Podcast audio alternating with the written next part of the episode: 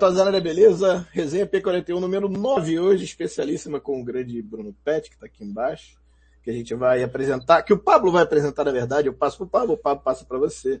Bruno, antes de passar para ele, queria te agradecer, valeu, Bruno sabe tudo de Tati né, entre aspas, e a gente vai utilizar bastante ele aqui para, como eu falei, gerar insumos, para que a gente possa ter uma discussão é, ou de xingar mais o, o Sene, ou de dizer assim, não, não é tão ruim assim, vai. Tem isso aqui, tem aquilo ali. É, talvez eu esteja vendo de forma errada, enfim.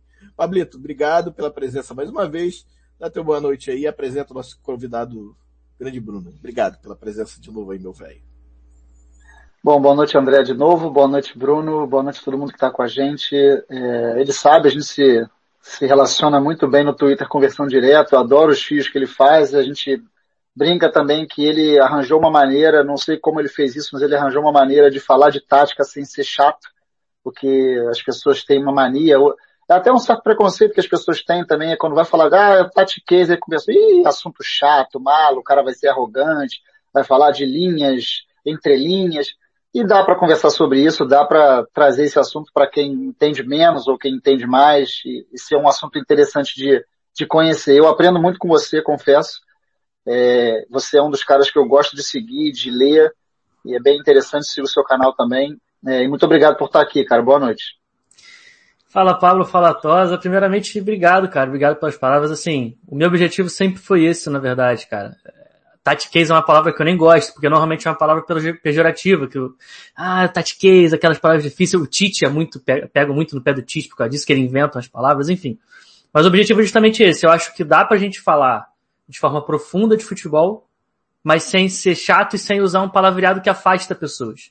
Porque muitas vezes o cara ouve umas palavras difíceis de falar, ah, cara, não tô afim de ouvir isso não. O objetivo é justamente o contrário. É falar com, a, com as galera, falar com a massa, falar, cara, olha só, vamos falar de futebol de uma forma um pouquinho mais profunda do que a gente está acostumado, mas dá para ser leve, dá para ser bacana, dá para você entender, dá para eu tentar te passar, dá para tentar ser um pouquinho mais didático. Então a minha ideia sempre foi essa. Ainda estou num processo aí de troca de profissão, digamos assim. Espero que em breve eu consiga viver disso. Ainda não consigo, ainda tem meus outros trabalhos. Então, enquanto a gente não passa, a gente fica na correria do caramba, mas enfim, é isso aí, vamos que vamos. Tem bastante coisa pra gente comentar. A galera tá com ódio no coração para falar de Rogério Ceni, para falar de Flamengo.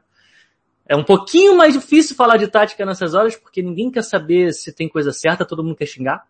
É, então, no Twitter eu sofro xingamentos, ameaças o tempo inteiro, mas faz parte do jogo. Eu já me acostumei com o Twitter dessa maneira. Mas vamos que vamos. Boa noite a todos. E para mim é um prazer gigantesco estar aqui, cara. Valeu, obrigado. Vamos lá então, vamos começar então com, com o primeiro tópico. É, bom, não tem muito o que falar, né? Na verdade, todo mundo quer saber se o Flamengo do Rogério Senna tem padrão. Mas ele tem, na verdade, está afirmando, mas ele não é constante. E, e essa é uma afirmação que a gente vai querer te perguntar, na verdade, também. Sim. E aí tem essa, essa oscilação que a gente fala sempre, e aí se existe alguma, alguma forma de corrigir essa queda, principalmente na troca de, de primeiro para segundo tempo, né? Tá, vamos lá então. É, eu concordo com a afirmação. O time do Flamengo do Rogério Ceni tem um padrão. E é um padrão muito bem definido, principalmente com bola, sem a bola, o time evoluiu muito. Se a gente lembrar desde a saída do Domenech, da chegada do Rogério, o sistema defensivo do Flamengo evoluiu muito. É, o Flamengo teve três derrotas no campeonato? Teve. Sofreu três gols do Bragantino? Sofreu. Sofreu o gol do Fluminense? Sofreu. Mas o Flamengo é o time que menos cede oportunidade de gol para o adversário. Se eu não me engano, o SofaScore postou isso hoje no Twitter. Do campeonato inteiro, o Flamengo é o que menos cede chance ao adversário. A questão é, quando cede chance, normalmente as chances são muito boas. E aí o índice de conversão acaba sendo muito alto. Mas enfim, o padrão do Flamengo de forma geral, a gente falou um pouquinho de defensivo, vamos falar um pouquinho com a bola no pé, da, ofensivamente. É um padrão que já vem há bastante tempo e que funciona, cara. A verdade é que funciona. O Flamengo é um time que cria muitas chances.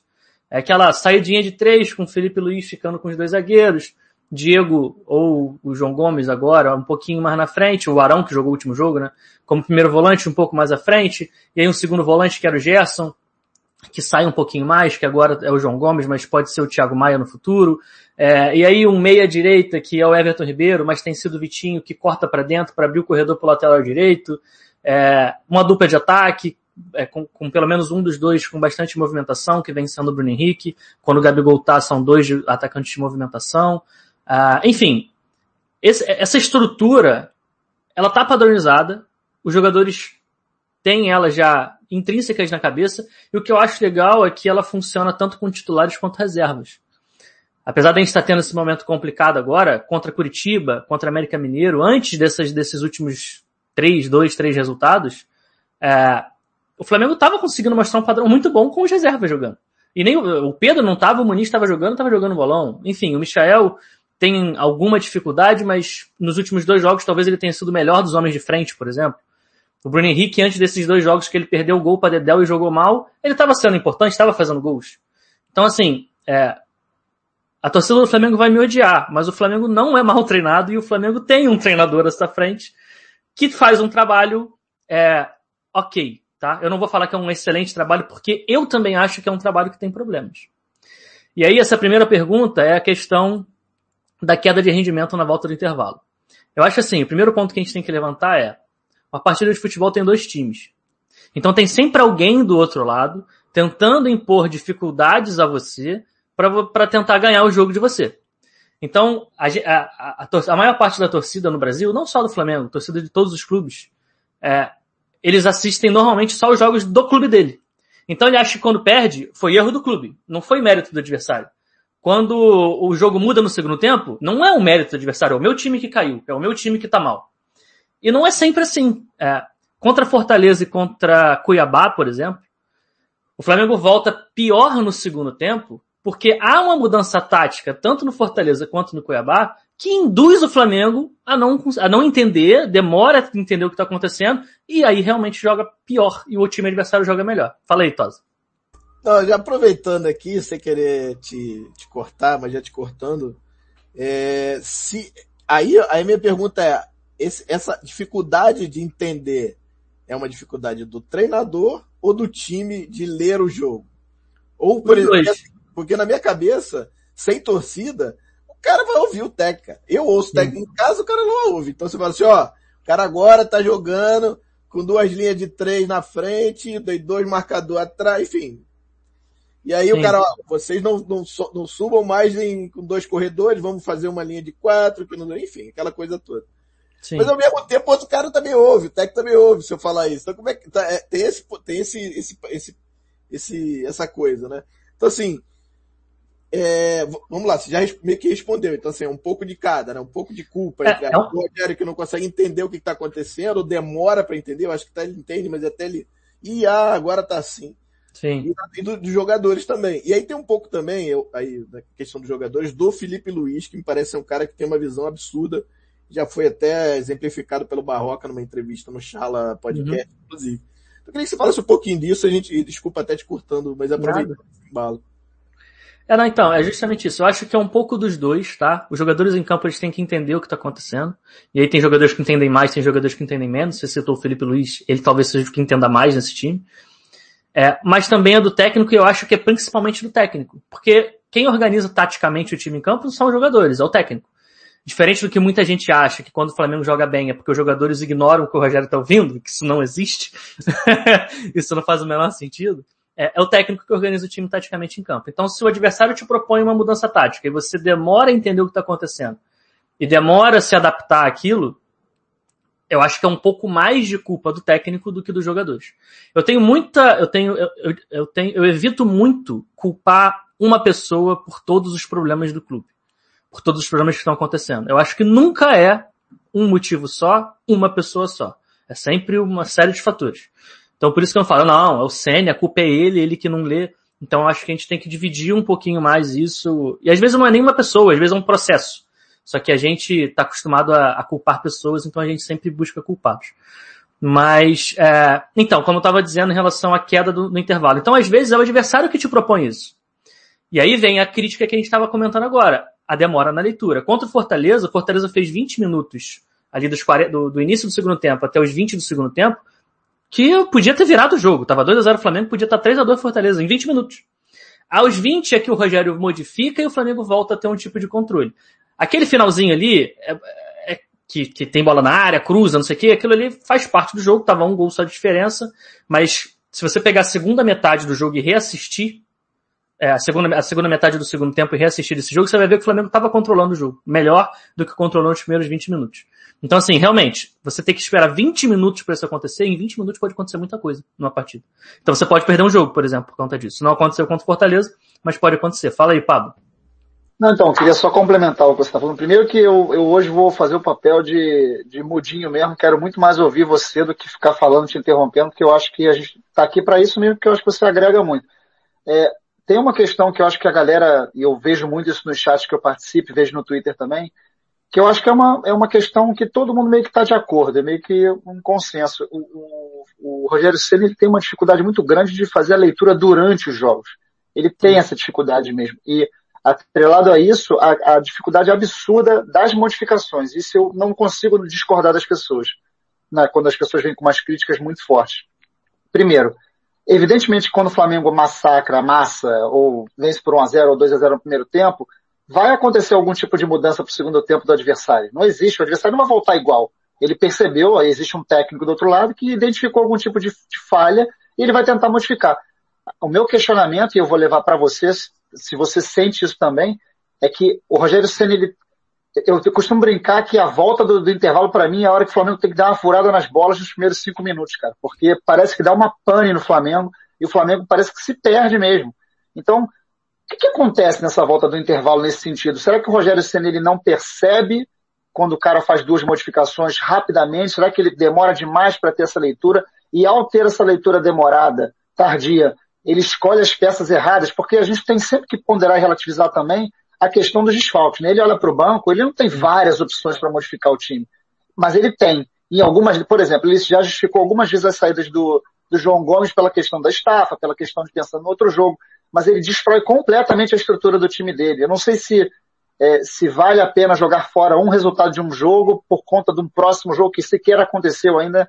Não sei, eu tenho um pouco de dificuldade. Por exemplo, dá mais um exemplo esdrúxulo quando ele colocou o Thiago Maia naquele jogo 0 a 0 aquela várzea que foi aquele jogo do Juventude. Aquilo para mim foi inexplicável. Nada do que ele fale, ou até com todo respeito, que você vai me falar, vai justificar ele botar o cara numa poça, num, numa piscina, num cara que não tinha condição nenhuma de jogar aquele jogo. Então, esse tipo de coisa me incomoda no Rogério Senna. Eu ainda vejo mais virtudes do que problemas, mas esse tipo de coisa me incomoda e eu queria saber de você também. É, quando a gente fala de, troca, de substituição, quando a gente fala de nome específico, é muito complicado porque a gente acaba tendo uma opinião sobre quem o Pet colocaria, quem o Pablo colocaria, quem o Tosa colocaria. É, o que eu, eu, eu, eu, tento fazer quando, quando eu tô analisando é falar, bom, beleza, eu não sou o treinador do time, não sou eu. Então as minhas preferências pessoais pouco importam. Não, não interessa qual é a preferência pessoal do Pet. Porque não sou eu que sou o treinador, é o Rogério que é o treinador. Então o que eu tento entender é, bom, a substituição que ele fez faz sentido para dentro do jogo? Independente de eu gostar ou não, de eu preferir ou não, mas faz sentido pro jogo? Vou dar um exemplo. No jogo contra o Fortaleza. É, ele tira, é, ele tava com Diego, uh, Diego e Gerson no meio campo, de, de volante. Ele tira o Vitinho, empurra o Gerson para frente e coloca o João Gomes do lado do Diego. Essa foi a substituição, a principal substituição. E faz junto também, ele tira o Pedro e coloca o Muniz, se não me engano. É uma dupla substituição. Mas essa não muda nada taticamente. Mas enfim, ele empurrou o Gerson para frente e colocou o João Gomes do lado do Diego. Eu falo, bom, eu não tiraria o Vitinho daquele jogo. É, muito provavelmente tiraria o Michael, que estava pior. Mas, independente de nomes, a verdade é que a substituição dele funcionou. Porque o Flamengo naquele momento não tinha posse de bola. A posse de bola estava com Fortaleza. Fortaleza tinha mais posse. E ele colocando um jogador que tem muito mais capacidade física de segurar a bola lá na frente, que foi ele empurrar o Gerson para frente, fez com que o Flamengo voltasse a ficar mais com a bola. E aí voltou a ter um controle do jogo. Então assim, é a substituição que eu gostaria? Não é. Mas funcionou dentro do que eu imaginava que ele, que, que ele quis fazer? Funcionou. O Flamengo voltou a ter o controle do jogo. Há outras substituições que realmente são muito difíceis de entender e, e, e meio complexas. É, é, só que a gente entra num outro problema. A gente não tem todas as informações. A substituição do João Gomes, por exemplo, se, pelo que eu vi na coletiva do Rogério, ele diz que era cansaço do João Gomes. Ele estava cansado, estava. É. é, ele pediu, parece. João Gomes é, parece que pediu para sair. É. Então, exato. Então, assim, eu não tenho aquele, eu não tenho acesso à informação daquele GPS que fica nas costas dos caras para saber se o João Gomes realmente estava cansado e não tinha o que fazer. É, eu vendo o jogo, eu falo, cara, o João Gomes não é para sair desse jogo. Não faz o menor sentido. Ele tá bem no meio campo. Por que, que ele vai sair? Mas eu não posso afirmar e cravar porque eu falo, bom, se ele estava cansado, ele podia machucar ou qualquer coisa do tipo, realmente, ele tinha que sair, mas eu não sei. Eu não tenho informação se ele tinha que sair ou não. Eu tenho que, a única informação que eu tenho é o que o Rogério falou no coletivo. Então assim, às vezes fica muito estranho a gente ver algumas substituições, mas talvez a gente não tenha as informações que, esses, que os caras internamente têm para criticar e falar tá errado, tá certo, entendeu? Esse é meu ponto, por isso eu tento tomar muito cuidado. É, mas eu, eu, eu, eu, entendo totalmente o Pablo e grande parte da torcida que diz que não faz sentido algumas coisas. Não parecem fazer sentido, pelo menos. Porque com as informações que a gente tem, a substituição não faz sentido. Eu só queria voltar nessa primeira pergunta, Tosa, para fechar, é, como corrigir a queda de rendimento. Porque no último jogo contra o Fluminense, para mim tem um agravante, tá? Em relação à queda do rendimento. Nos jogos anteriores, a gente falou muito de mudança tática que o adversário fez e deixou o Flamengo confuso, certo? Deixou o Flamengo sem, sem ler e mudou o jogo. Contra o Fluminense, você sabe quantas mudanças táticas o Roger fez do primeiro para o segundo tempo? Nenhuma. Nenhuma. E aí me preocupa. Porque não é o Flamengo tentando entender qual foi a mudança do adversário.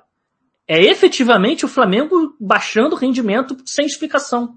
Porque o Fluminense estava jogando da mesma maneira. É claro que o Fluminense começou a subir a pressão, e aí entra muito, o futebol é um jogo muito condicionado, né, no meu ponto de vista. Então, o Fluminense subiu a pressão, conseguiu roubar uma bola, os caras falam, ó, oh, beleza, a gente tá conseguindo subir, tá, tá funcionando, a gente tá pegando a bola. Aí sobe a segunda, consegue roubar de novo. Aí sobe a terceira, consegue roubar de novo. Aí o, o mental do Flamengo vai lá para baixo e o psicológico do jogador do Fluminense vai lá para cima. E aí o jogo muda de cara e foi o que aconteceu. A gente viu o Fluminense muito melhor no segundo tempo, com espaço para contra-atacar. Tanto que, se não me engano, foi com 15 minutos ou 12 minutos, o Roger falou, o Roger percebeu, falou, cara, eu tô com contra-ataque na minha mão.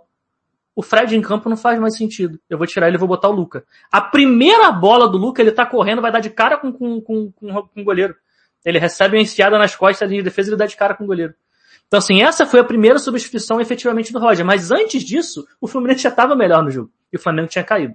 Então tem um agravante aí sim para mim. E aí eu não sei se é um problema físico, se é um problema de desatenção, aí eu, é, eu não sei dizer exatamente qual é o motivo. Mas que aparentemente o Flamengo está tendo uma queda independente de mudança tática do adversário. Pelo que eu vi no jogo contra o Fluminense, isso realmente está acontecendo. E isso para mim é um agravante. Antes da gente mudar para o próximo tópico, eu só uma, uma questão aqui que já duas pessoas falaram que eu acho que é interessante.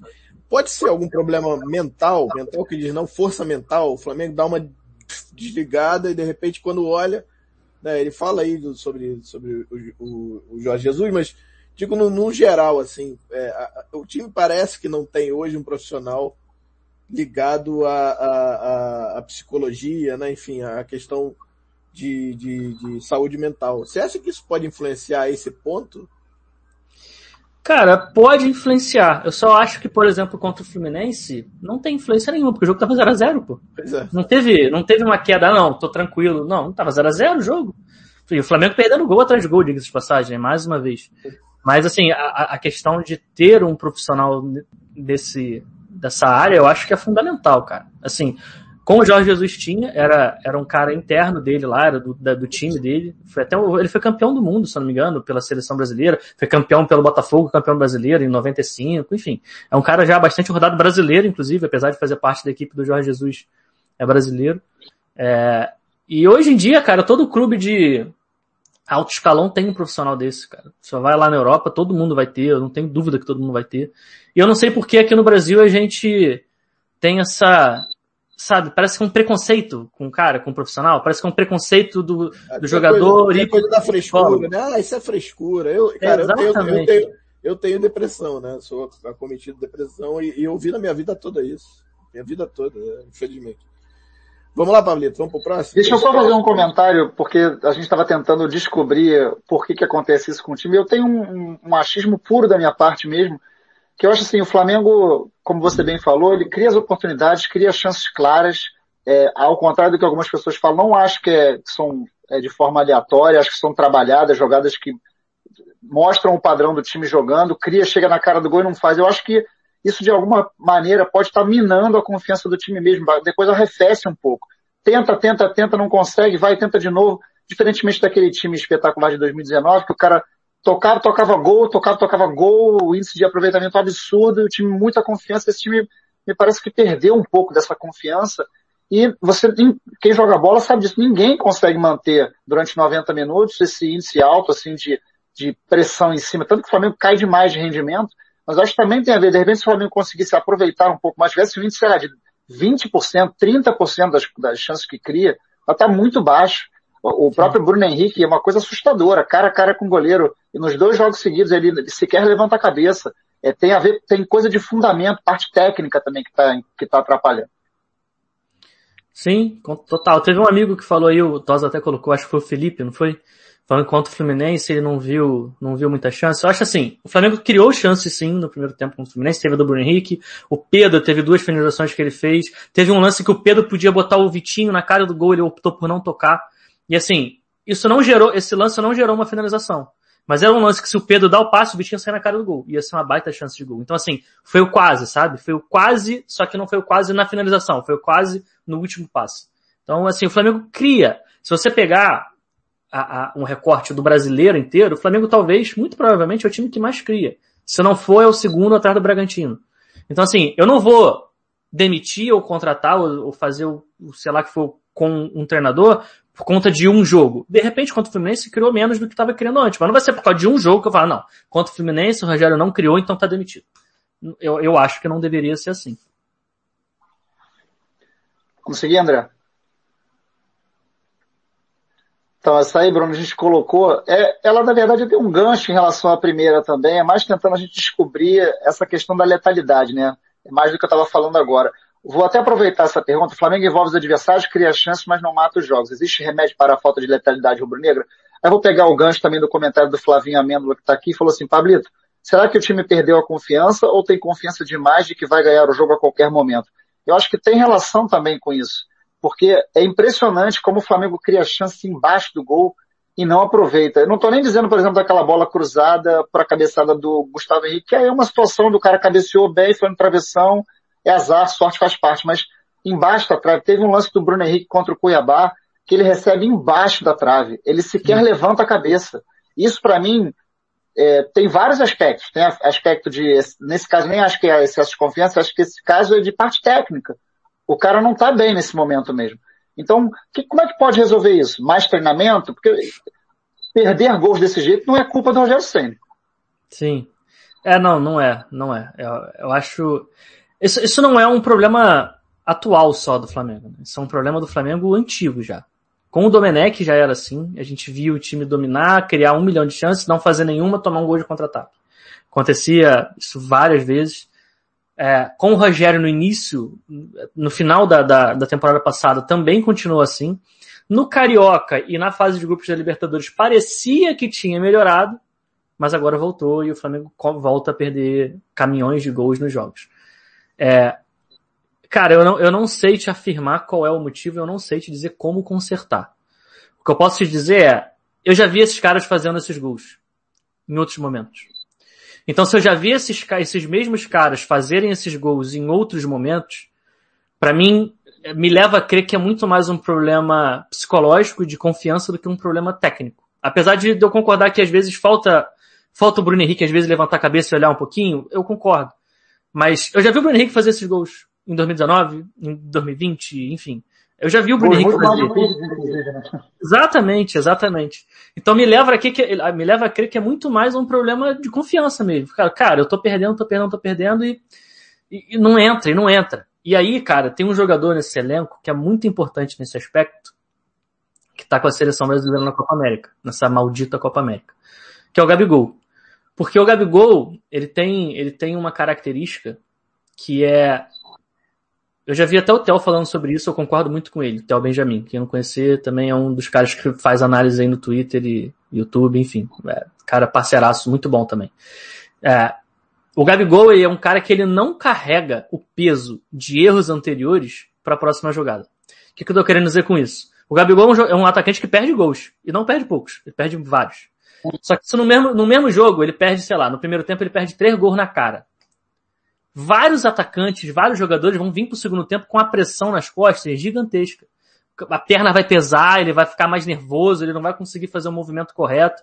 O Gabigol, ele não leva nada para a próxima jogada. Cada jogada ele é uma nova. Né? Não, ele tá leve, tranquilo, Fabio. Eu perdi três, não importa, o próximo eu vou fazer. Isso é muito importante, porque eu não sinto isso no Bruno Henrique, eu não sinto isso no Pedro. O Pedro tá passando por um momento muito complicado, ele não tá jogando bem, vai fazer, sei lá, tem mais de um mês que ele não joga bem. Tem gente que diz, ah, desde que ele foi convocado para a Olimpíada. Eu acho que é antes. Desde que ele volta do Covid, ele não tá bem. Ele não tá jogando bem. E aí depois da Olimpíada só piora. É... Então assim, o Gabigol seria muito importante ter, ele nesse momento. Porque ele é um cara que eu acho que ele não, não carregaria esse peso dos erros anteriores ele poderia ter, sei lá, se o Flamengo cria 10 chances, hoje faz zero, talvez faria uma, duas com o Gabigol. De repente sairia no primeiro tempo contra o Fluminense, ganhando de 1 a 0 e não empatando 0 a 0 É claro que é, é, é puro achismo da minha parte falar isso aqui. Mas ele é um jogador que eu acho que ele tem, ajudaria muito nesse aspecto. E eu não vejo os outros atacantes do Flamengo dessa maneira, entendeu? Com essa mesma característica. É, é, Bruno, esse é um dos pontos que eu coloco e bato muito na tecla, que a gente perde três jogadores importantíssimos. Eu não vou botar o quarto, porque eu acho que o Isla hoje é banco, mas ok, se você pensar em quatro. Três jogadores importantíssimos que fazem completa diferença entre jogar com o time reserva, que é o que a gente estava falando, que é reserva, realmente. Você, quando você perde três, quatro jogadores, você está perdendo aí o quê? 35% do time, que é bastante coisa, né? Do meio para frente, do é, meio para frente só tem um titular. Um time novo, é, é, isso. Um, é, o, é o Bruno Henrique. É o time novo, é isso, é isso. Então assim, e aí o nível de letalidade cai, e que faz sentido, porque os caras fazem gol a rodo, e mesmo o Pedro sendo um baita jogador, a gente já disse aqui, e eu concordo plenamente, que ele cai de rendimento, e caiu realmente depois do Covid. Isso faz toda a diferença também. Então isso, isso corrobora um pouco também com essa questão da letalidade do clube. Apesar de ter feito gols, né? Mesmo assim, quando o Pedro estava Pedro tava bem, estava fazendo gol, fez contra o Palmeiras, enfim, fez contra o Fortaleza. Fortaleza não foi o Bruno, mas, enfim, fez gols, né? É... Então eu acho que é, é meio por aí, né? Eu acho que tem isso também, eu acho que tem que ser levado em conta, né? Ah, totalmente, cara, totalmente. Aí, cara, assim, não é defender o treinador quando a gente fala que a Copa América não deveria estar acontecendo. Não é, não é querer dar desculpa para defender o cara, é porque é realmente um absurdo. Os times perderam os principais jogadores. Porque assim, o Flamengo não está perdendo três jogadores do elenco, aleatoriamente. Ele está perdendo três dos melhores jogadores do elenco, cara. Três caras que são titulares em qualquer clube do Brasil. O melhor atacante do, do, do Brasil e dois dos melhores meios do Brasil. Ele não tá perdendo assim, ah, vamos fechar o olho e pegar aqui no bingo quem vai sair do time do Flamengo. Aí sai um cara que é reserva. Não, sai os titulares, sai os melhores. Então assim, isso atrapalha muito, cara. Foi o que eu falei hoje, do meio para frente, só tem um jogador jogando titular, que é o Bruno Henrique. Ah, mas o João Gomes hoje é titular porque o Gerson saiu? Beleza, mas o time ainda não se ajeitou sem o Gerson, digamos assim. Então, é mais uma lacuna que o Rogério está tentando resolver ali para saber como é que ele, quem que ele vai jogar. Se vai ser realmente o João Gomes, se ele vai testar o Thiago Maia, já, o Thiago Maia tem entrado no segundo tempo nessa, nessa posição, enfim.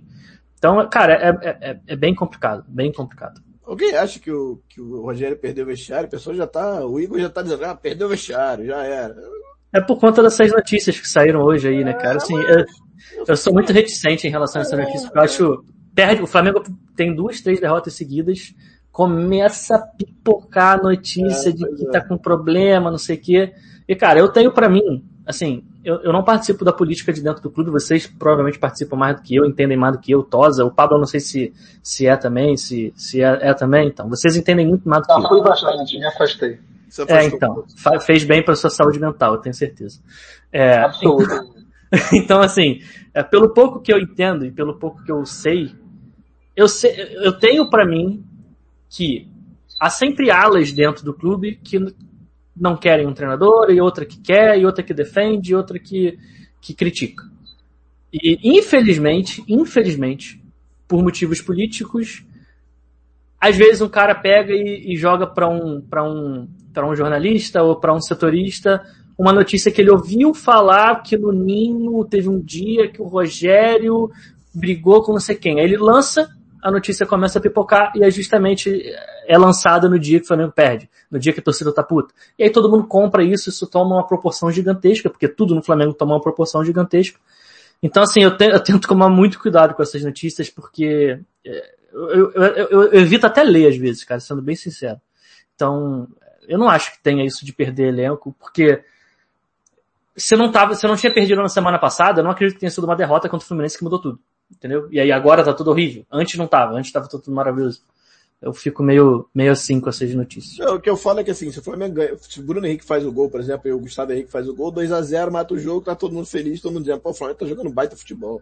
Então assim, eu acho que tem muito da questão do resultado, né? O resultado ele, ele faz você pender para um lado para o outro, né? Sempre. Ah, não, mas perdeu o gol, ah, tomou, o Vitinho ficou puto, falou um monte de besteira, o cara não falou nada.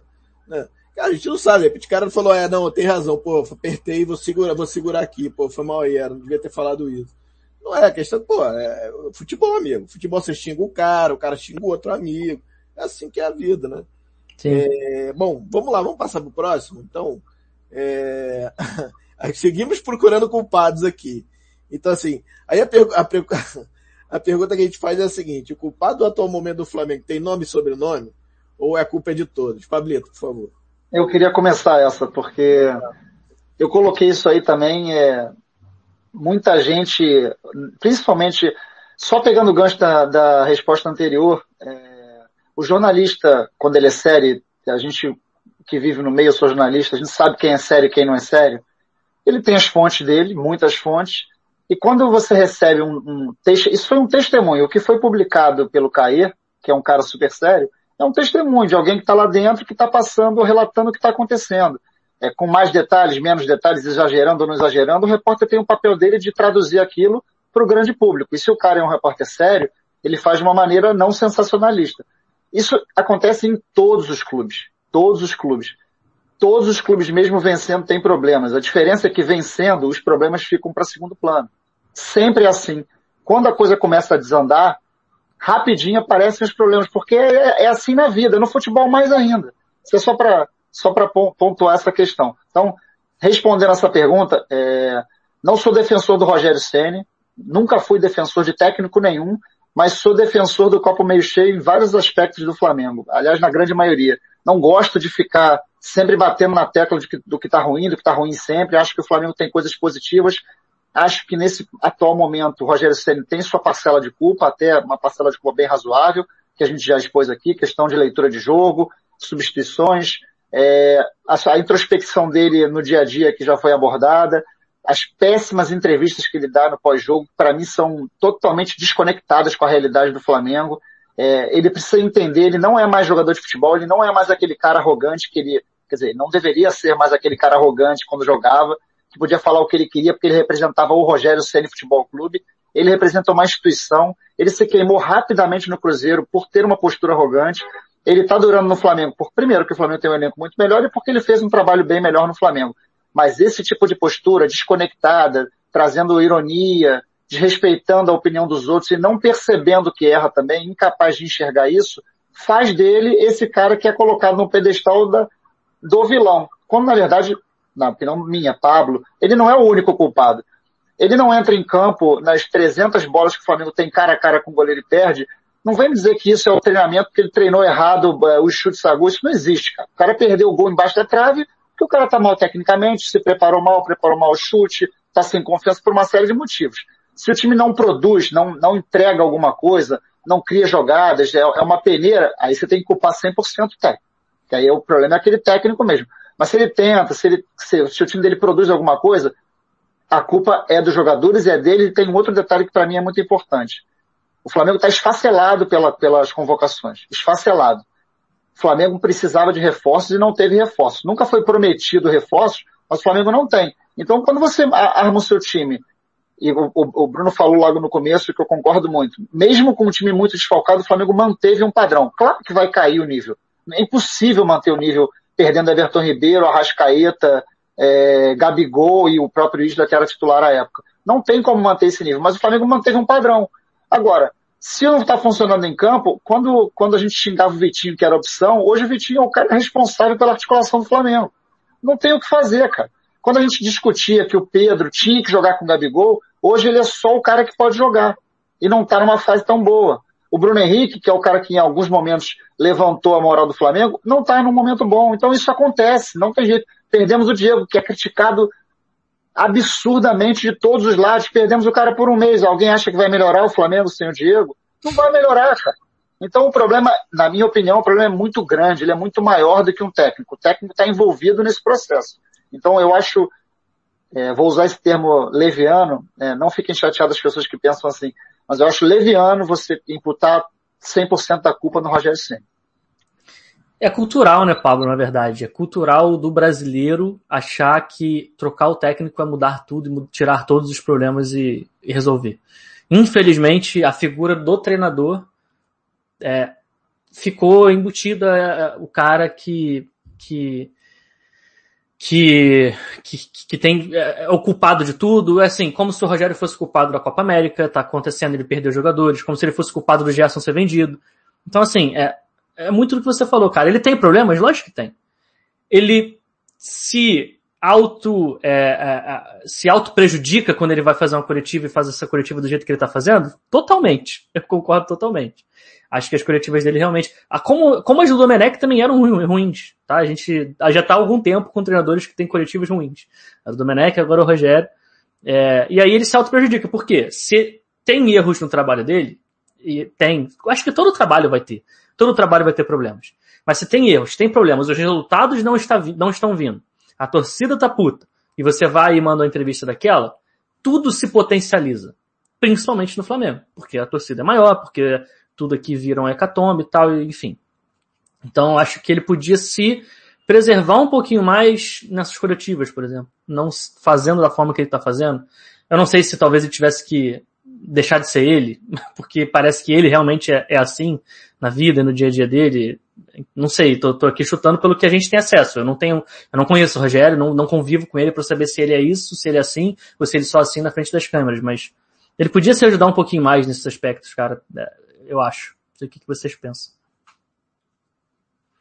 Não, é, é, bom, falando sobre isso muito rapidamente, vocês já falaram basicamente tudo que eu acho, é, é perfeito, o Pablo 100% concordo, é, acho que o Rogério é parte do problema, mas também pode ser parte da solução, como também os dirigentes e os próprios jogadores, acho que o contexto atual que você fala, não só a pandemia, mas Copa América ferrou a gente, a gente perde jogadores, talvez sejam os principais jogadores do elenco, para fazer gol, para ter uma, né, uma força ofensiva.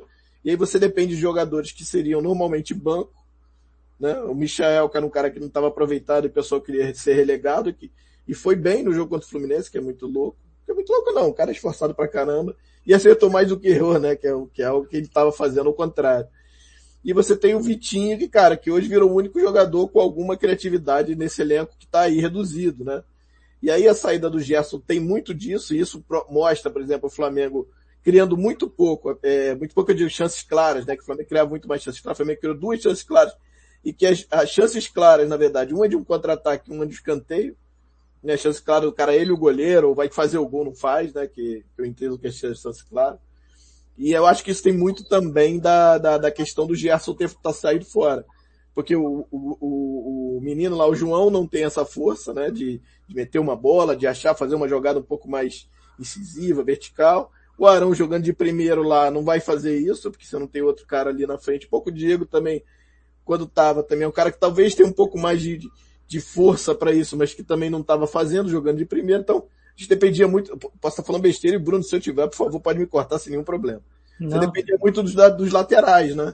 Meio na criação da jogada e tal, enfim. Então eu acho que isso conta, conta um pouco. E, e, e o encaixe do novo meio-campo do Flamengo sem o Gerson, sem o segundo volante, que cria mais, é, isso pode ser um problema se, por exemplo, o Rascaeta não tiver num dia bom. Né? E aí eu acho que, por isso que eu acho que o Flamengo está indo atrás, e eu acho que o Flamengo já deveria ter ido atrás. Mas, cara, só vai jogar em agosto. Quem vier, se é Renato Augusto, se é Thiago Mendes, sei lá quem, vai jogar só em agosto. A gente vai ter um mês aí ainda sem esse vai ter que adaptar para poder jogar. É, enfim, mas voltando só à questão do culpa, acho que a culpa é um pouco de tudo, um pouco da diretoria que, pô, quando ele pediu reforço lá atrás não, não tinha, mas não tinha dinheiro, aí um pouco da questão do dinheiro também, porque não tem, aí, pô, tem que vender o Gerson, aí tem, ah, mas, pô, Copa América, enfim, acho que é tudo uma mistureba aqui de coisas que no final das contas ele cabe dentro desse, desse, desse balaio aí, né? Eu acho que é meio isso. Não sei se vocês concordam. Se, você, se a gente para para pensar, até é, antes de começar a Copa América, três semanas atrás, o Flamengo tinha do meio para frente quatro jogadores extremamente criativos. Diego, Gerson, Arrascaeta e Vitor Ribeiro. Os quatro jogando juntos, ao mesmo tempo no time. E criando para Gabigol, para Bruno Henrique, para Pedro, enfim, seja lá quem fosse o atacante. Hoje, quantos desses a gente tem? Nenhum. Nenhum. Então você perde o passe de trás, que seria do Diego do Gerson. É, você não tem mais nenhum dos dois. E você perde o último passe lá na frente, que seria do Vitor Ribeiro e do Arrascaeta. Principalmente do Arrascaeta. O Arrascaeta é um cara que é muito bom nesse último passe. Você não tem. Você tem, foi o que o, o acho que o Pablo falou e o Tosa também. O jogador que tem um pouco mais essa capacidade de achar encontrar esse passe hoje é o Vitinho. E o Vitinho tem menos capacidade do que esses quatro que eu acabei de falar. Então, é, é muito difícil, cara, não é simples. E, e, ainda assim o Flamengo cria, isso que me surpreende. Ainda assim o Flamengo consegue criar as chances. Só que, obviamente, cria talvez um pouco menos, mas aí você não pode perder. E aí a gente entraria naquela outra pergunta de novo, é, do, da letalidade e tal, enfim. Mas, cara, é complicado, não é simples, não é simples.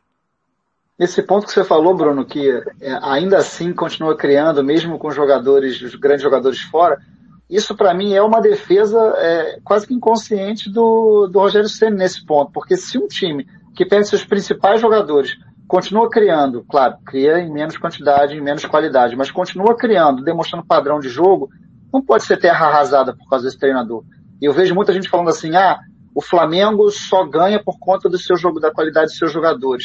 Ué, e quando você perde seus principais jogadores e o Flamengo continua criando uma barbaridade, menos, claro, mas criando, e perdendo muitos gols. Isso é culpa de quem? É, qual é. Então tem que tentar entender todo esse cenário para ver que esse time é treinado, esse time tem um padrão. Não estou defendendo o Rogério Senni, se eu, é, gente, é que eu não quero furar a pauta, estou com a vontade de falar danada aqui para frente sobre isso, mas vou esperar, vou segurar a onda, senão vai ser foco. vamos, lá, André. Vamos seguir então, então vamos lá, Pablito. É você agora, né? Sou eu. É você, né? Acho não, não, é, pode ser, o, o, próprio Bruno pode pegar esse texto direto, quais são os principais problemas. Vou deixar só ele falar dessa vez, né? Pode é, ser? Não, eu também não vou Porque falar. Porque a gente já falou muito, queria mais é que você elencasse o que, que você enxerga de qualidade no, no Rogério Senni e, e os problemas dele. Aí só traçasse um paralelo e fizesse uma balança disso, para a gente tentar entender Sim. se ainda na balança está pesando mais para o lado negativo ou positivo. Tá, vamos lá. Há virtudes, sim. Há virtudes, a gente já falou aqui algumas delas. Eu acho que o Flamengo tem uma estrutura muito bem definida, seja com titulares ou com reservas, então isso é muito bom. Acho que o Flamengo evoluiu defensivamente em alguns aspectos. Lembra que há um mês atrás a gente falava que o Flamengo tomava gol de escanteio todo jogo? Não acontece mais isso. Então, se isso não é evolução, eu não sei mais o que é. É que quando as coisas são ruins, ninguém quer lembrar dessas coisas que são boas, mas é, enfim, o Flamengo melhorou no, no, na bola parada defensiva, por exemplo. O Flamengo hoje faz uma transição defensiva, ou seja, no momento em que perde a bola, há três meses atrás, todo contra-ataque era um Deus nos acuda contra o Flamengo. É, é, os caras chegavam na cara do gol sempre. É, o, qualquer zagueiro que perdesse a bola, o adversário chegava na cara do gol. Hoje não, já não é mais assim. Então, assim, algumas coisas evoluíram dentro dessa estrutura que o Rogério tem. Tá? É, e eu acho isso uma baita virtude que ele conseguiu colocar no Flamengo. Qual que é o problema, na, no meu ponto de vista, em relação a essa estrutura? Ele é muito apegado a essa estrutura. E ele não muda essa estrutura nem a pau, independente do que aconteça. Vou dar o exemplo do jogo contra o Bragantino, que foi um jogo que eu fiz um texto é, onde eu fiz algo que eu quase nunca faço, que é eu falar o que eu faria de diferente, por exemplo, naquele jogo, para mudar a estrutura um pouquinho, para tentar induzir o adversário a algo diferente. Contra o Bragantino, no final do jogo, entra o Natan. Natan é ex-zagueiro do Flamengo, que tá jogando bem, inclusive, no Bragantino, que para mim foi um absurdo ele ter saído daqui, mas enfim, não é, não é a pauta. mas é, ele entra no final do jogo, ele, tava, ele era reserva, ele entra no final do jogo, o Bragantino vai pra uma linha de 5. E aí se fecha. Joga lá num 5-4-1 e tal, e fica fechadinho, joga ali os últimos 10 minutos dessa maneira. Nos últimos 10 minutos, o Flamengo não criou absolutamente nada contra o Bragantino. Por quê? Porque não estava conseguindo encontrar espaço. É, e por que que e aí entra a minha, a, a, minha, a minha crítica em relação ao trabalho do Rogério. Por que, que não tento trazer algo diferente para dentro do time? Porque o, o, time jogou na mesma estrutura o jogo inteiro. O Bragantino mudou a estrutura dele para se defender mais e o Rogério não mudou a estrutura do Flamengo. Continuou com a mesma estrutura, saídinha de três, com dois volantes na frente, o, o, o lateral que, que passa. Enfim, a mesma estrutura, literalmente a mesma estrutura. Ele trocou jogador, que foi, ele tirou o Michael e colocou o Max nesse jogo, e ainda assim o Max entrou para jogar aberto, numa função que ele não joga, ele não, não rende bem. Isso por quê? Para manter a estrutura que o Rogério Senna queria que tivesse mantido. Então, assim, uma das minhas críticas é, a minha impressão é que todos os jogos do Flamengo, o Flamengo entra numa estrutura, joga bem em várias delas, ok, beleza, mas se há uma mudança tática, ela sempre parte do adversário. Ela nunca parte do Flamengo. Então, se a gente entender futebol como um, uma brincadeira de gato e rato, que o, o gato está sempre correndo atrás do rato, o Flamengo é sempre o rato. Tem sempre alguém, tem, o outro time é sempre o gato que vai mudando e o Flamengo não consegue se adaptar. O Flamengo está sempre correndo, tentando é, é, entende o que eu tô falando? Tá sempre, se tiver que mudar alguma coisa, é sempre o Flamengo muda depois. Então é algo muito mais, né? exatamente, é muito mais uma reação do que uma, do que uma proatividade, digamos assim, por parte do Rogério. E eu acho que em alguns jogos, você precisa ter uma cartinha na manga, uma coisa diferente. Parecido, por exemplo, com o que ele fez, e aí talvez tenha sido a, a maior mudança de estrutura que eu já vi ele fazer, e talvez uma das, das únicas, contra o Internacional, na reta final do Brasileiro do ano passado, quando o Rodinei é expulso, ele coloca o Arrascaeta de ala de um lado, o Everton Ribeiro de ala do outro, Pedro Gabigol e Bruno Henrique. É, enfim, ele fez uma mudança estrutural grande, o Flamengo fez o gol, e aí depois ele consertou e voltou para a estrutura dele. Beleza. Mas ele fez, ele propôs uma coisa diferente. Mas eu não vi isso mais. Foi, foi muito isolado nesse jogo e depois eu não vi mais. Eu vejo uma coisinha aqui pequena, o Felipe Luiz, que às vezes, ao invés de ficar na saída, ele sai um pouquinho mais. É, mas assim, são coisas muito pequenas, entendeu? Eu queria ver uma mudança de estrutura um pouquinho mais complexa algumas vezes. Contra o Bragantino, eu acho que poderia ter tido, por exemplo. Beleza, vocês vão se fechar, vocês vão se defender, então eu vou botar mais gente para te atacar. Eu vou empurrar e vou botar você lá dentro. Ah, você vai se defender com todo mundo dentro da área? Beleza, eu vou colocar um cara que cruza bem, de repente, o Ramon, para botar a bola no, na cabeça do Pedro do, do, do Muniz, que estavam jogando, tava, tava, tava na reserva, sei lá, enfim. É, propor essas coisas diferentes quando precisa, entendeu? Essa é uma das minhas maiores críticas em relação ao Rogério, porque eu acho que, se eu não me engano, ele vai fazer um ano de trabalho daqui a dois meses. Tem dez meses, nove meses, algo assim. Uhum. É, e eu acho que ele já poderia... Oito meses? Oito para nove.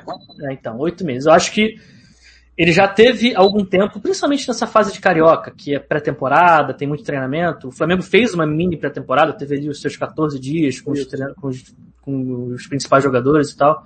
Eu acho que ele podia ter feito algo diferente, podia ter trazido estrutura diferente. Ele quer manter a mesma estrutura a maioria dos jogos, sem problema nenhum. Acho bacana. Você mantém o Jorge Jesus manteve, por exemplo, a mesma estrutura ali, a maioria dos jogos, aquela estrutura principal, mas ele fazia variações. Às vezes com os mesmos jogadores em campo, sem fazer uma substituição, ele trocava alguém de lado, ele mudava, puxava a rasqueta um pouco mais para dentro, e aí mudava do 4-4-2 para 4-2-3-1, enfim.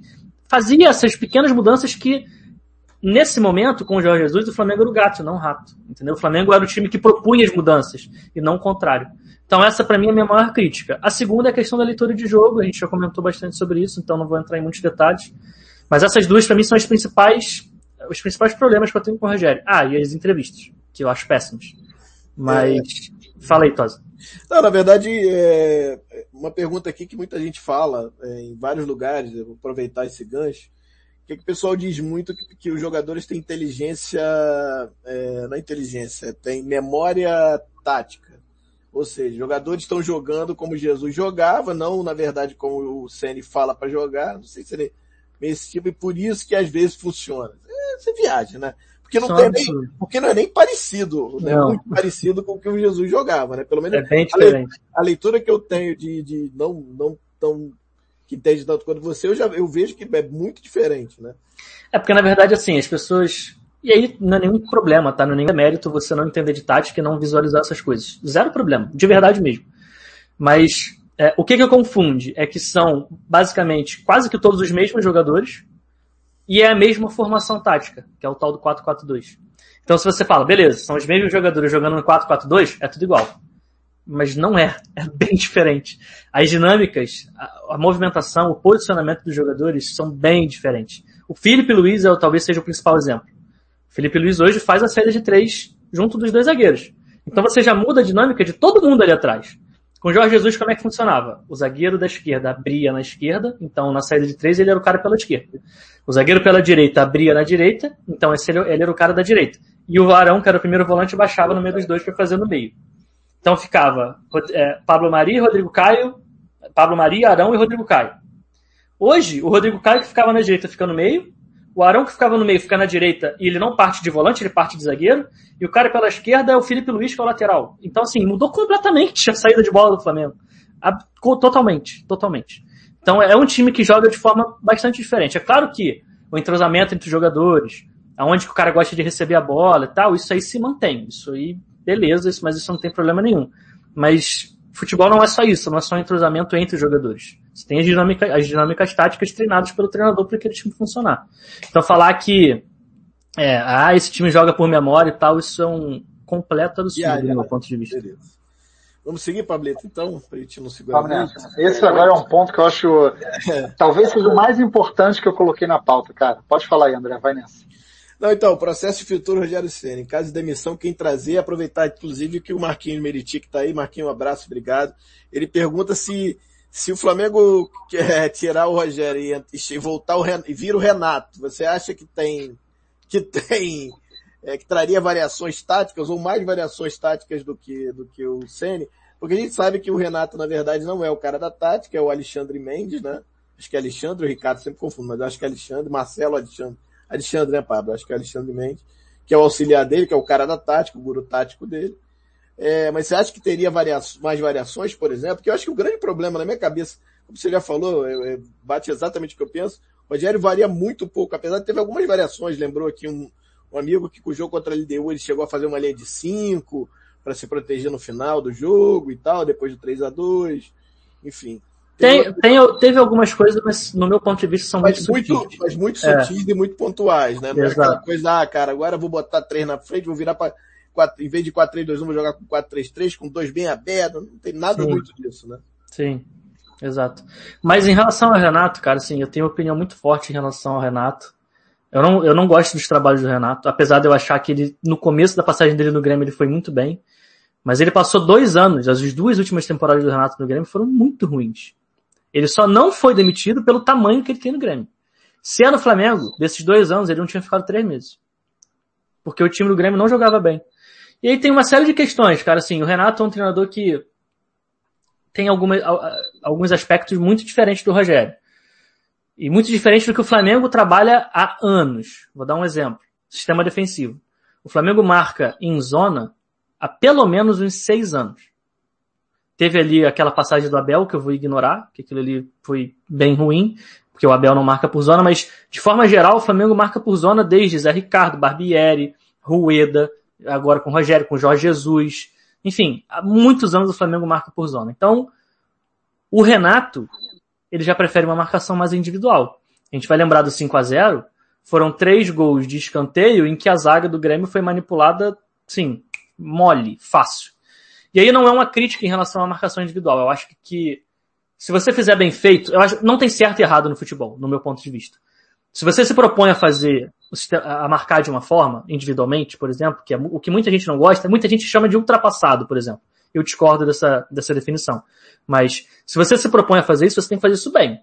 Porque se você fizer isso mal, vai dar ruim. E vai dar ruim a mesma coisa marcação por zona. Se você marcar por zona mal, você vai dar espaço também e não vai adiantar porcaria nenhuma marcar por zona, só porque teoricamente é mais atual. Não existe. Tem que fazer bem feito. É, é, pega o exemplo da Atalanta aí, por exemplo, que tem um elenco muito pior, marca individual e chegou semifinal de Champions a, a temporada passada, retrasada. Enfim. É, então, é, só que essas mudanças, quando você troca no meio de uma temporada e tem essas mudanças bruscas, normalmente o time leva um tempo para se entender, para entender o que está acontecendo. Então o Renato chega aqui fala, beleza, galera, é o seguinte, agora a gente vai marcar individual. Cara, até os jogadores entenderem o que, que o Renato quer, o que, que o Alexandre está pedindo, como que o time tem que marcar e como não tem, vai demorar um tempo. E até demorar esse tempo, o Flamengo vai tomar gols e vai ter problemas. Então eu acho que se o Flamengo decide trocar, ele tem que ir para um treinador que tenha ideias o mais próximas possíveis do que estão sendo trabalhadas hoje. Para você não, não, não ter esse problema de adaptação no meio da temporada, tendo oitavas de Libertadores, tendo é, oitavas de Copa do Brasil, enfim, tendo uma série de jogos importantes. Então, é, eu não acho o Renato um, um bom nome. É, e assim, o Renato já criticou publicamente várias vezes o trabalho que eu faço, por exemplo. Ele já falou que futebol que não precisa estudar. Pô, eu faço curso pra caceta, eu leio livro, eu estudo. Eu não tenho como gostar disso, entendeu? então, para mim. Mas talvez para ele, Bruno, desculpa te cortar, talvez para ele que não, não, não dá os treinos ou, e não, não cuida da parte tática, ele é o mais o boleirão, o paizão, talvez para ele faça sentido não estudar.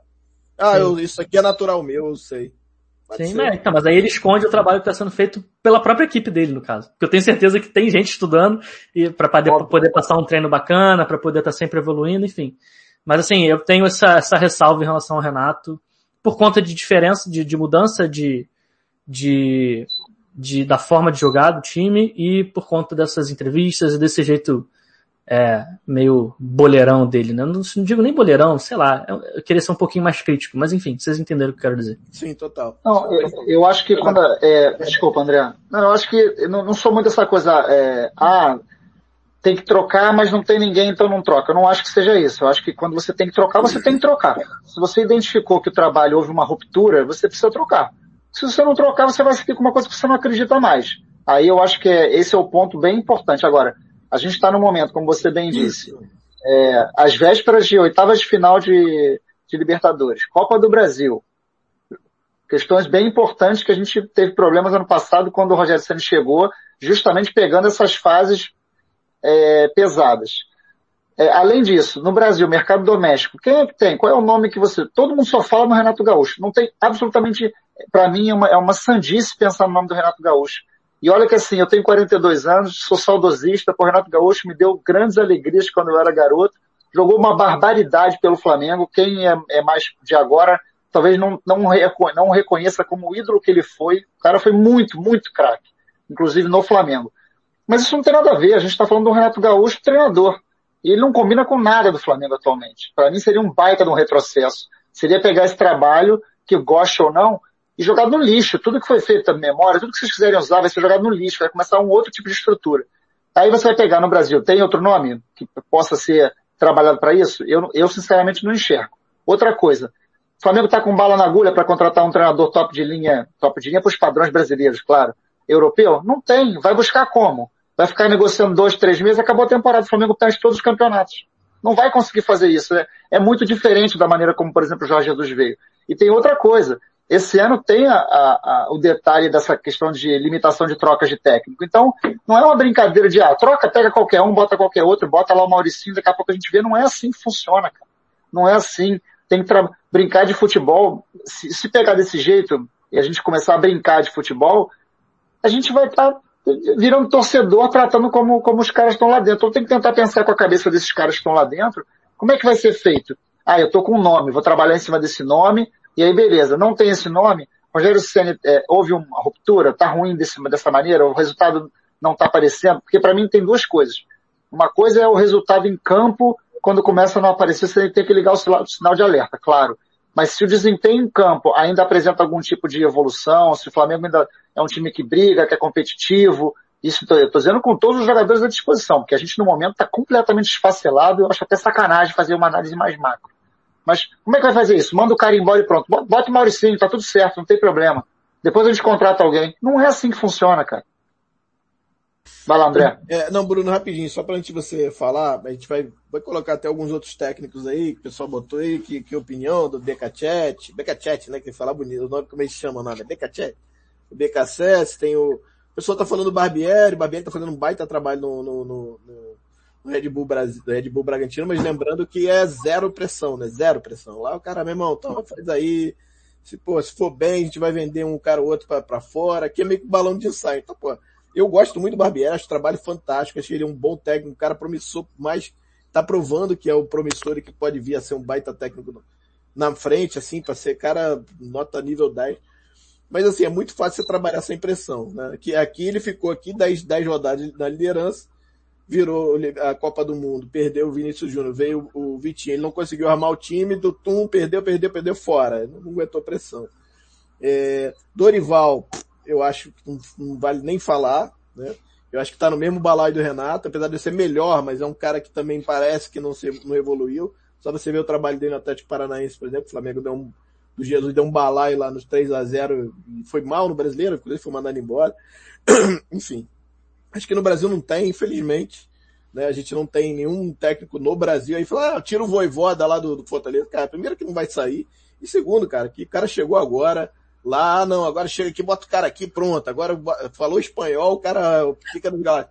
Acho que pode ser um baita técnico, deve ser, inclusive, né? Você vê que pegou um time modesto lá, fez andar, ok. Mas que também, cara, é, ah, não, tira o Barbieri. Então, assim, queria que você falasse, ah, eu vi um amigo aí, o, o, falando sobre, ah, vai na Argentina, pega os argentinos.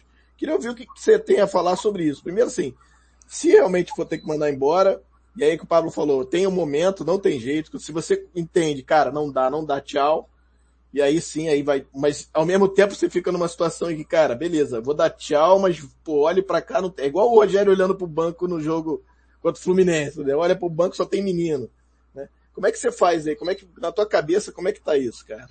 Só antes de entrar nesses nomes, o Mal Júnior mandou um comentário que eu já vi muita gente falando e é, é um comentário que me incomoda, que é o seguinte, seria melhor então aguardar uma eventual eliminação dos torneios eliminatórios para promover uma troca?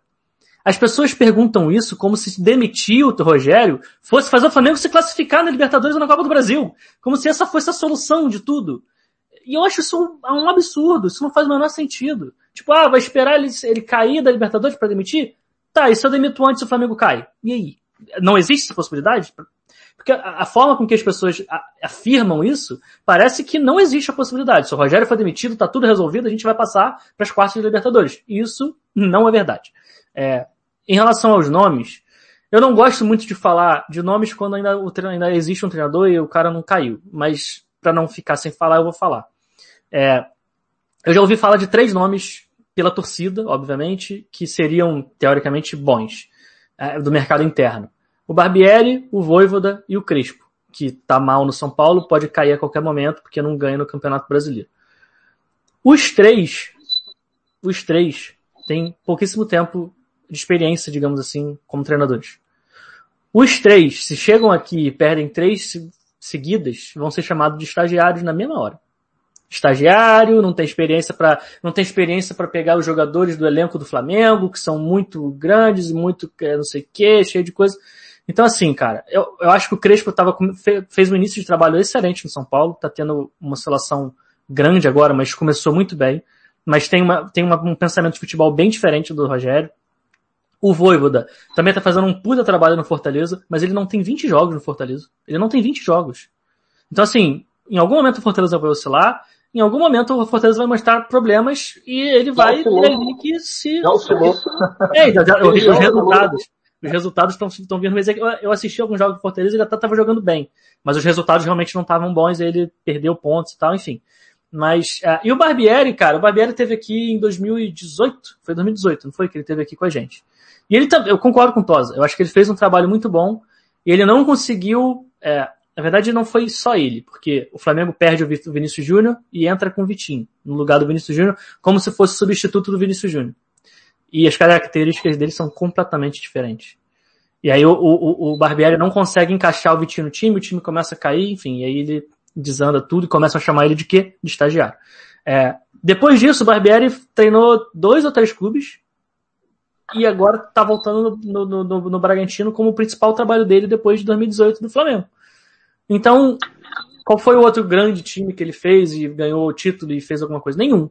E isso não é uma crítica minha em relação a ele, é uma crítica, é, é uma constatação de que se ele vem para o Flamengo e perde três jogos seguidos, ele vai ser chamado de estagiário e vão pedir a cabeça dele na mesma hora. na mesma hora, na mesma hora.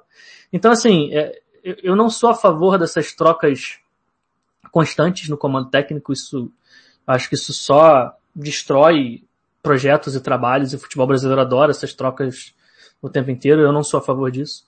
Então acho que no momento, para fechar essa questão de Rogério, demissão do Rogério, no momento, do jeito que as coisas estão hoje, eu não sou a favor da saída do Rogério Senna. Pode ser que daqui a duas semanas, que daqui a uma semana, que daqui a um mês, eu entenda que há problema, os problemas eles estão se potencializando e as coisas positivas estão diminuindo. Aí eu posso mudar de ideia, como foi, por exemplo, com o Domi. Eu acho que quando o Domi foi demitido, não estava errado demitir o Domi. O Flamengo tinha problemas graves defensivos que não, não mostravam nenhuma ponta de evolução. E aí você tem um problema. Se você tem um problema defensivo grave, você está tomando de 4 a 0 perder não é, normal não é, não é tranquilo. Você quando perde, toma uma cipuada, que era o que acontecia com o Domi. Era 4x0 do São Paulo, era 4x0 do Atlético, enfim. É, e se, se, eu analisando, vendo jogos, eu não via evolução no sistema defensivo, eu falava, bom, eu acho que chegou num momento crítico que eu acho que já não dá mais, ficou insustentável. Hoje, eu ainda não vi isso acontecendo com o Rogério. Eu não vi ainda. Eu vejo resultados ruins. Eu vejo o time ter alguns erros de leitura. Eu vejo o time cair no segundo tempo. Mas eu ainda não acho que, na balança que o Pablo falou no início da live, eu não acho que esses erros, esses problemas ainda são pesam mais do que os pontos positivos que existem no time. Então hoje eu não sou a favor da eleição do Rogério Senna. Pode ser que em algum momento mude. Hoje eu manteria o Rogério assim é, tranquilamente. Não, então, é, bom, só para a gente passar para o próximo e aí terminar, é, só, só o que eu acho a respeito, eu concordo plenamente com o Bruno, é exatamente o que eu penso. Botei isso hoje num um, um fio até meio grandinho. É, e, acho que é mais ou menos isso aí também. Pablito, também é desse, desse, desse, dessa ideia, né? Só para beleza. É, vamos lá, vamos pro próximo? Deixa eu ver aqui. Bom, vamos falar do duelo, do duelo contra o Atlético e a gente termina, é, já agradecendo a presença do Bruno e da galera. Vou botando aqui, tô, é porque eu, eu coloco a, a, as que a galera posta lá e eu estou vendo várias coisas mesmo. Até peço até desculpa se passou batido. É, sobre, só, só para não ficar no, no, no, vácuo, o que, uma, o que o Mal falou, ele falou que o contexto não é esse, queria me referir sobre a diretoria ter convicção que está sendo realizado pelo treinador. Cara, eu, é, é, eu, eu acho que se quiser falar, Bruno. É, é não, é só, só, só para falar, não, beleza então, Mal, desculpa, eu te entendi errado, mas é porque assim, eu tenho visto e recebido no Twitter muita gente falando dessa maneira, entendeu? Afirmando. Ah, vai deixar é, pra depois, não sei o quê. Então, assim, desculpa se eu te interpretei errado, mal, mas é porque eu tenho visto muita gente falando dessa forma, eu achei que você estava indo por esse caminho também. Mas, show. Não, é, não, é exatamente, eu, aconteceu comigo também muito, assim, eu falei, como se mandar ele embora e trouxesse outro cara, resolvesse o problema, né, ah, beleza, ó, vai trazer outro cara e o cara vai ganhar, ou como se ele não ganhasse, pode dizer, tá dizendo, ó, vai perder, né, que também não dá para dizer isso também, né, mas enfim, vamos lá. É, duelo com o Atlético, do Atlético Mineiro, e, e aí eu queria fazer um, um, exercício aqui de adivinhação, quer dizer, adivinhação mais ou menos direcionada, sobre que, qual time titular aqui, e eu gostaria que o pessoal que está aí no chat pudesse colocar também o time titular de vocês para a gente brincar aqui com isso, antes de terminar. É... Pet, vamos lá, queria que você falasse um pouquinho então aí, o que, que você acha que dá para fazer aí? O Diego vai ficar um bom tempo fora, é, o Arrasca volta, se eu não me engano, né? Já joga, né? É, a gente tem o Pires da Mota, que já treinou hoje, que de repente pode ser uma opção. É, o Isla volta também. Eu queria saber de você, qual, da tua cabeça. Você pode fazer uma brincadeira até de duas coisas. O que eu acho, você acha que o Rogério Senna vai colocar, o que você colocaria se você fosse o Rogério Senna. Tá, para mim tem dois pontos importantes que o Rogério precisa definir, tá? E um é meio campo barra defesa, porque uma coisa muda a outra, porque eu tô falando do Arão, eu já vou explicar direitinho. E a outra é o Arrascaeta entrando, como é que vai funcionar, aonde ele vai entrar e quem vai para qual lado. Porque o Vitinho está suspenso. É bom lembrar disso, então o Vitinho não está disponível. Ah, sobre a questão meio barra defesa. Contra o Fluminense, sem o Diego e com o Gerson tendo ido embora, o Rogério opta por voltar com o Arão para volante. Tá? E aí eu tinha uma preocupação muito grande, eu falei isso antes do jogo, eu tuitei isso antes do jogo acontecer, que é o seguinte, o Arão como primeiro volante com o Jorge Jesus, ele jogava sempre de frente. Por quê? Porque ele baixava para fazer saída de três. Então ele estava sempre de frente pro jogo. O Arão como zagueiro, ele também estava jogando sempre de frente, porque ele estava também na saída de três lá atrás. Pelo lado, não mais pelo meio, mas sempre jogando de frente. E o Arão jogando de frente para mim é de um nível assim, topo no Brasil disparado, tranquilamente. Só que eu tinha, eu, eu tava bastante receoso em como o Arão iria render jogando de costas, porque eu não me lembro do Arão jogando bem jogando de costas. Por que jogando de costas? Porque o primeiro volante no time do Rogério Ceni ele fica à frente da linha de três. Então ele está sempre recebendo os passes desses zagueiros. Então ele está sempre de costas para o próprio gol, para o gol que ele tem que atacar, de frente para os zagueiros, sofrendo pressão nas costas. O primeiro, o Diego joga assim no Flamengo, quando ele, antes de se contundir, jogando de costas. Só que o Diego é muito bom isso. Ele recebe, ele gira, ele, uh, ele consegue aguentar o tranco, ele dificilmente perde a posse da bola eu tinha essa preocupação em relação ao Arão. Só que o Arão jogou muito bem contra o Fluminense jogando de costas. De uma, de uma forma diferente do Diego e do Gerson, mas jogou muito bem. Por que, que eu falo diferente? Porque a característica do Diego e do Gerson é receber e segurar um pouco mais. Esperar o contato, girar em cima do contato. Essa é a característica dele. Eu tô falando se é melhor ou pior. Tô falando que é característica. O Arão, ele jogou bem de costas, mas soltando a bola rápido. Ele dava passe de primeira, ele deu muito passe de primeira muito passe de primeira, naquele pasto que é o Maracanã, ele estava conseguindo fazer isso mesmo assim. Então ele conseguiu acelerar o jogo e jogou bem de costas. Então eu acho que a partir dessa atuação do Arão jogando como primeiro volante e funcionando bem de costas, eu acredito que o Rogério vai manter o Arão como primeiro volante, com o Gustavo Henrique entrando de zagueiro do lado do Rodrigo Caio. E aí seria Arão, e João Gomes, muito provavelmente a dupla de, de, de volante, porque eu acho que o Thiago Maia ainda não tem condição de começar uma partida do zero. É, então aí a gente já mata, lateral, estão falando que o Isla volta titular, eu não sei, eu não voltaria com o Isla titular, se eu fosse ter que fazer uma escolha, eu manteria o Mateuzinho, mas mal ou bem, taticamente não muda muita coisa. Eu acho que só caiu um pouco o nível se o Isla voltar no mesmo nível que estava quando ele foi convocado. Lateral esquerda mantém o Felipe Luiz. Na frente, a questão que tem que resolver é a seguinte, o Vitinho tá fora.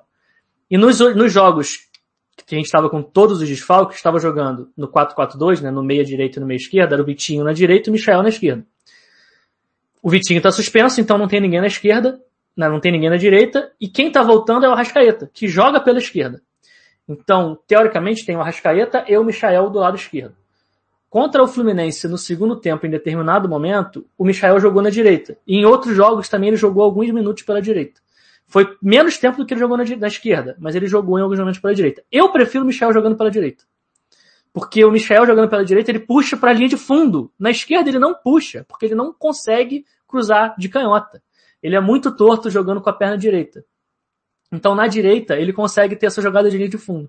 Então eu prefiro o Michel jogando pela direita. Então eu acredito que o, o, o deve voltar o Arrascaeta jogando como meia esquerda.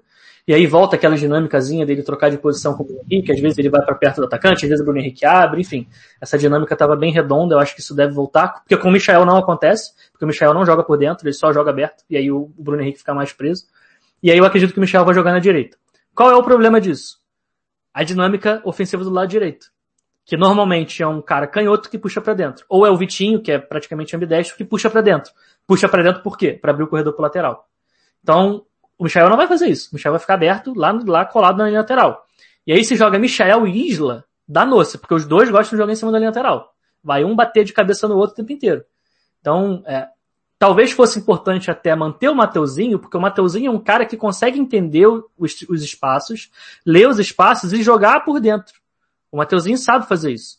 O Isla, aparentemente não. A única jogada do Isla é ultrapassagem por fora, o tempo inteiro. Então eu acho que se entra com o Mateuzinho, isso minimiza um pouco. Se volta com Isla e vem com o Michel na direita, dá noce, eu, acho, eu não acho que vai funcionar. Posso estar completamente enganado, mas eu acho que vai dar ruim.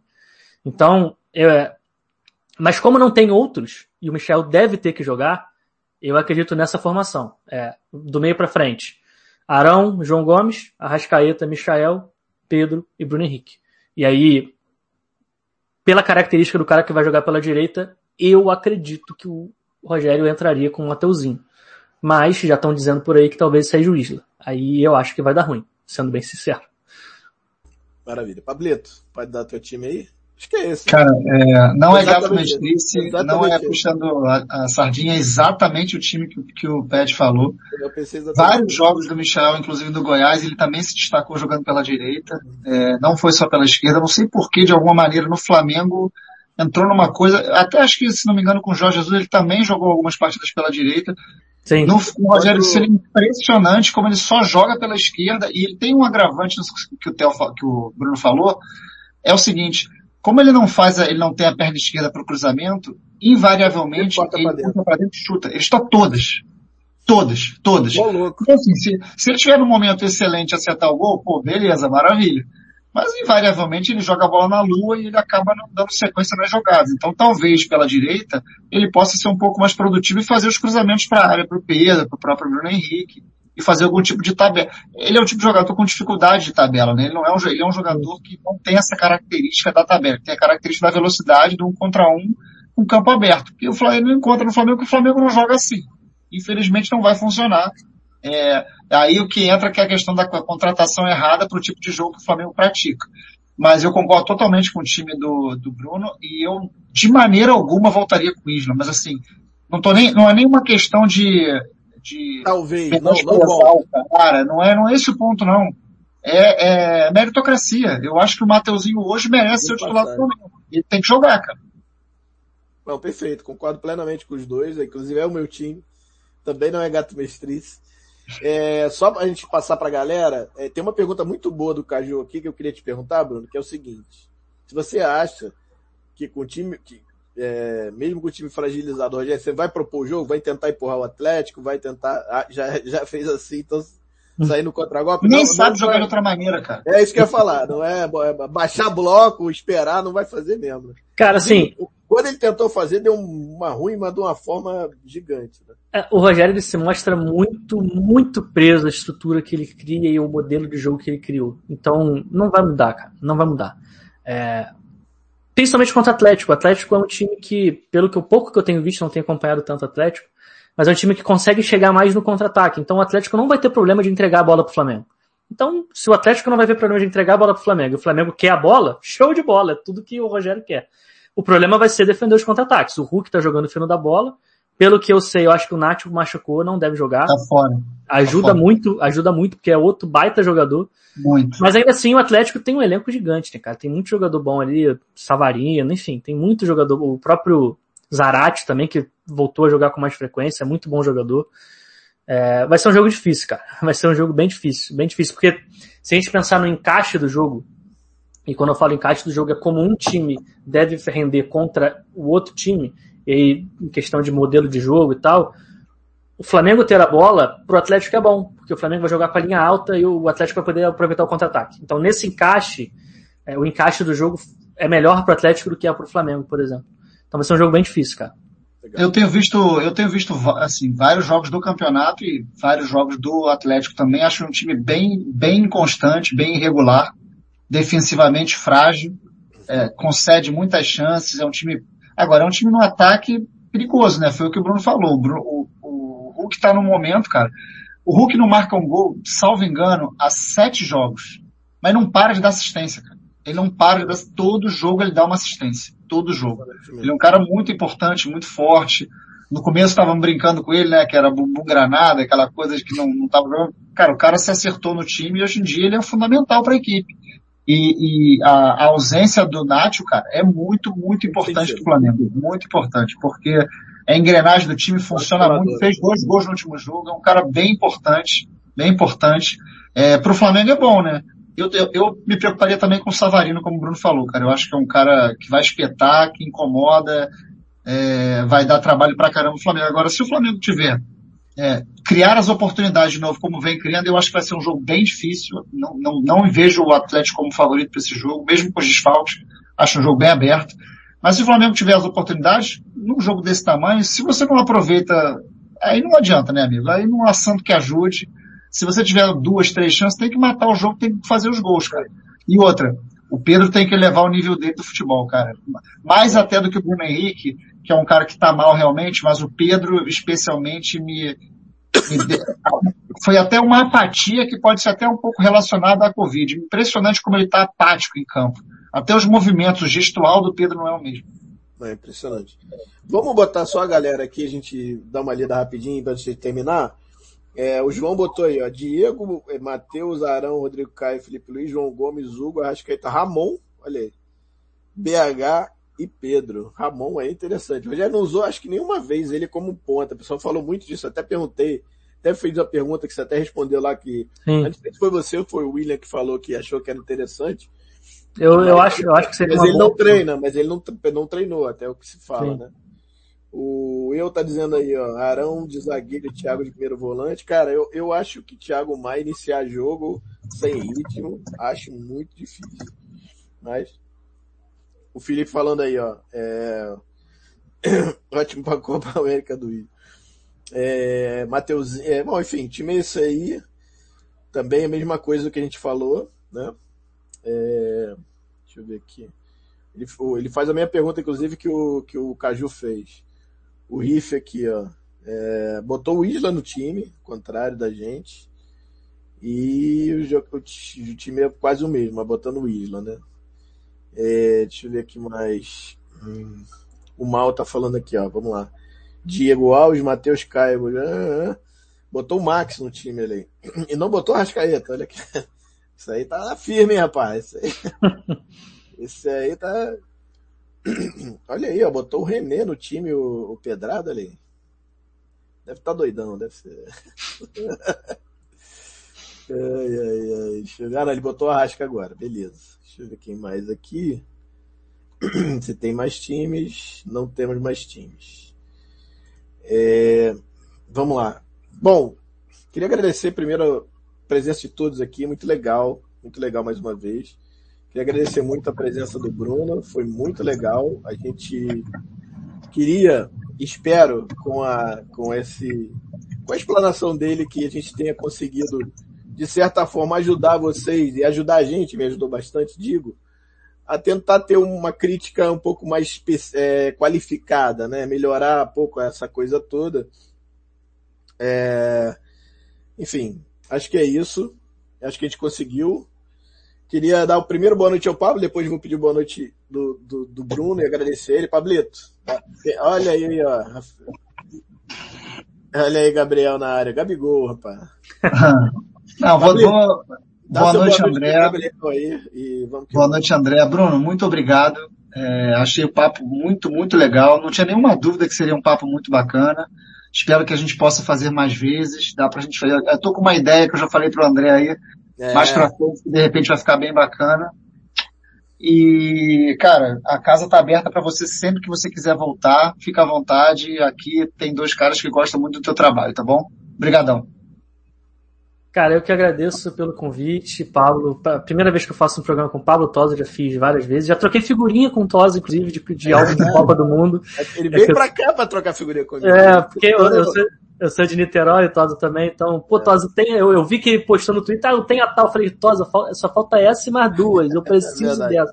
Aí fui lá catar o Tosa, enfim, cara, assim, eu que agradeço pelo convite, muito bacana, adoro falar de futebol. Tá bem corrida a vida, mas a gente arruma um tempinho pra vir aqui trocar ideia, pra gente falar. Legal. É, foi bem bacana. É, obrigado mais uma vez, Pablo, Tosa. É isso aí, tamo junto e vamos ver se de repente mais pra frente a gente consegue fazer outras vezes. Maravilha. Abraço, galera. Tchau, tchau. Obrigado, galera. Obrigado. só mandar um abraço aqui pro Muniz, cara, que eu tenho sinusite e renite, tudo com it, cara. Então quando dá inverno eu fico, minha garganta vai pro inferno, laringite, cara, enfim. Não, não fumo. Eu falei, oh, tá com pigar, né? Eu tô todo arrebentado mesmo. Galera, mais uma vez, obrigado. Brunão, obrigado. Foi sensacional. É...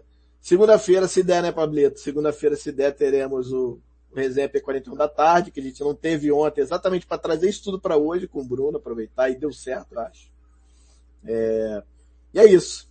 Obrigado mais uma vez a todos, obrigado, Brunão, até semana que vem.